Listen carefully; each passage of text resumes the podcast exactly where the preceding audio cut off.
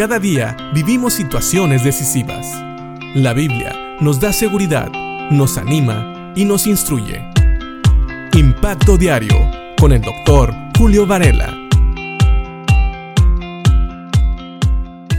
Estamos viviendo en un tiempo y en un mundo donde todos quieren ser diferentes. Todos quieren sobresalir por alguna diferencia. Pocas veces, aún en las modas, todos tratan de ser iguales, más bien tratan de ser diferentes. Sin embargo, en la vida cristiana, nosotros, todos los que hemos creído en Cristo, deberíamos de tratar de vernos iguales, pero no en la apariencia externa, sino en el carácter. Dice 1 Juan capítulo 5 versículo 1 y 2. Todo el que cree que Jesús es el Cristo ha llegado a ser un hijo de Dios y todo el que ama al Padre ama también a los hijos nacidos de Él. Sabemos que amamos a los hijos de Dios si amamos a Dios y obedecemos sus mandamientos. En pocas palabras, si estamos hablando de un creyente, es decir, todo el que cree que Jesús es el Cristo, recuerda que en el tiempo que escribe Juan, realmente Decir que Jesús era el Cristo era confesarse como un creyente, como un seguidor de Jesucristo, aquel que habían crucificado y que habían puesto en una tumba. Este también se había anunciado que había resucitado y pocos creían en él. Y de los pocos que creían en él, algunos estaban negando que Jesús hubiera venido en carne, es decir, realmente decían que creían en Cristo, pero no eran verdaderos creyentes. Pero aquellos que declaraban que Jesús era el Cristo, es decir, el Salvador, llegaron a ser hijos de Dios. Y ellos, dice aquí la palabra, amaban al Padre y también amaban a aquellos que se decían cristianos. Esta es una característica de un cristiano. Ahora, alguien me preguntó alguna vez, pero ¿cómo sé que realmente amo a Dios?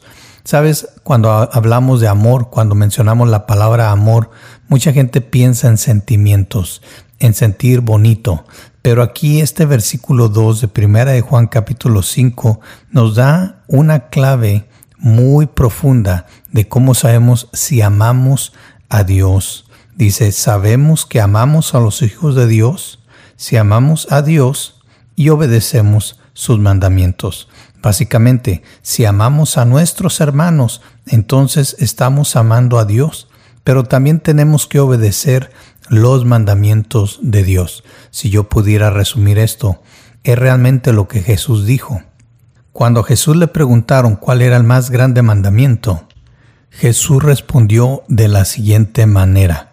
En Mateo 22, 37, Jesús le dijo, amarás al Señor tu Dios con todo tu corazón y con toda tu alma y con toda tu mente. Este es el primer y gran mandamiento. Y el segundo es semejante, amarás a tu prójimo como a ti mismo.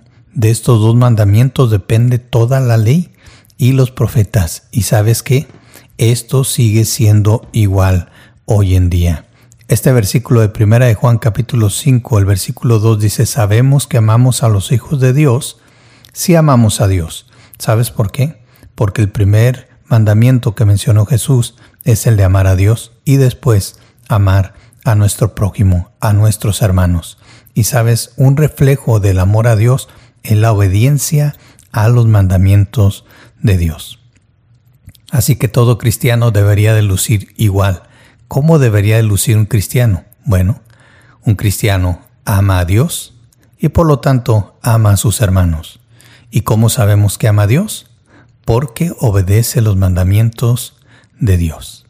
Piensa en esto y espero que todos nosotros, como hijos de Dios, amemos a Dios y ese amor se refleje en obedecer sus mandamientos, pero también ese amor a Dios se refleje en amar a nuestros hermanos. Un amor nacido de la voluntad. No es algo que puedas elegir, es realmente algo que te debe de caracterizar y a mí también. Pensemos en esto y que Dios te bendiga.